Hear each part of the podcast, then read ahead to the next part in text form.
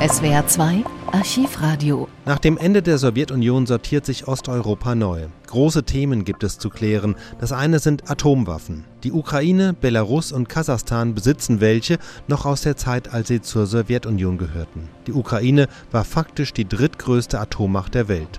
So viele Atomstaaten, das hielten viele für gefährlich. Deshalb kommt es zu einem Abkommen. Die drei Ex-Sowjetrepubliken verzichten auf Atomwaffen. Im Gegenzug verpflichten sich die anderen Vertragsstaaten, vor allem die USA und Russland, die Souveränität dieser drei Länder zu achten. Dieses Abkommen läuft im Völkerrecht unter dem Namen Budapester Memorandum, denn es wurde auf dem Treffen der damaligen KSZE, der Konferenz für Sicherheit und Zusammenarbeit in Europa, vereinbart im Dezember 1994. In der Berichterstattung spielt diese Vereinbarung allerdings kaum eine Rolle, denn andere Themen der Konferenz erscheinen wichtiger. Da ist zum einen der Jugoslawienkrieg, nur wenige hundert Kilometer von Budapest entfernt, zum anderen die von den USA beabsichtigte NATO-Osterweiterung. US-Präsident Bill Clinton wirbt in Budapest dafür, Bundeskanzler Helmut Kohl unterstützt ihn, aber Russlands Präsident Boris Jelzin ist strikt dagegen. Er befürchtet, so erklärt er am 5. Dezember in Budapest, dass eine NATO-Osterweiterung die Demokratie in Russland gefährden würde. Auf der Konferenz über Sicherheit und Zusammenarbeit in Europa, KSZE in Budapest, hat Bundeskanzler Kohl es als Ziel der Europäischen Union bezeichnet, eine tragfähige und dauerhafte Sicherheitsordnung für ganz Europa zu schaffen.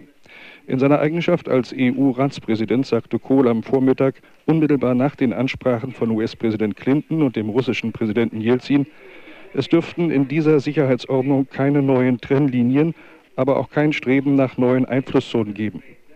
Zu dem Thema, das die Gemüter seit vergangener Woche erhitzt, der Frage der Osterweiterung der NATO, fand der Bundeskanzler einen Seiteneinstieg.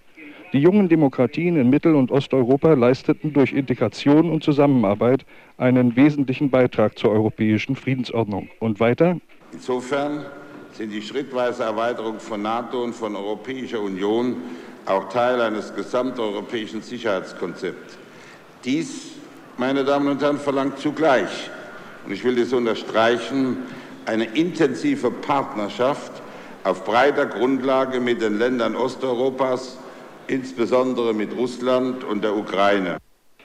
Kein Abrücken also von dem langfristigen Ziel der sogenannten Osterweiterung der NATO, über das sich Moskau zurzeit so erregt, aber ein Maximum an geografischer und zeitlicher Unverbindlichkeit fürs Protokoll.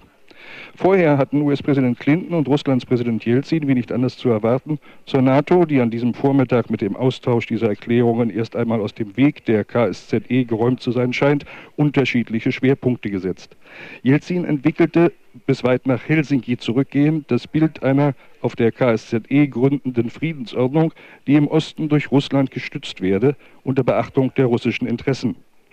Clinton hingegen bezeichnete die NATO als den Eckstein der Sicherheit in Europa. NATO remains the bedrock of security in Europe, but its role is changing as the continent changes. Last January, NATO opened the door to new members and launched the Partnership for Peace.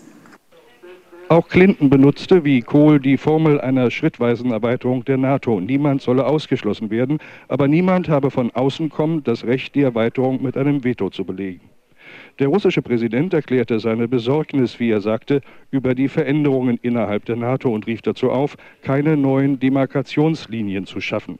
Warum diese Saat des Misstrauens, sagte er. Wir sind doch alle Europäer. Und bemerkenswert, in Russland werde die Demokratie bald bestattet, wenn die NATO näher an seine Grenzen heranrücke.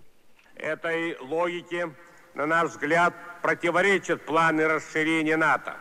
Зачем сеять семена недоверия? Ведь мы более не противники. Russlands Präsident Jelzin heute Vormittag in Budapest auf der KSZE. Das Gerücht, dass der Präsident Restjugoslawiens, der Serbe Milosevic, heute noch hier erscheinen werde, ist bisher unbestätigt.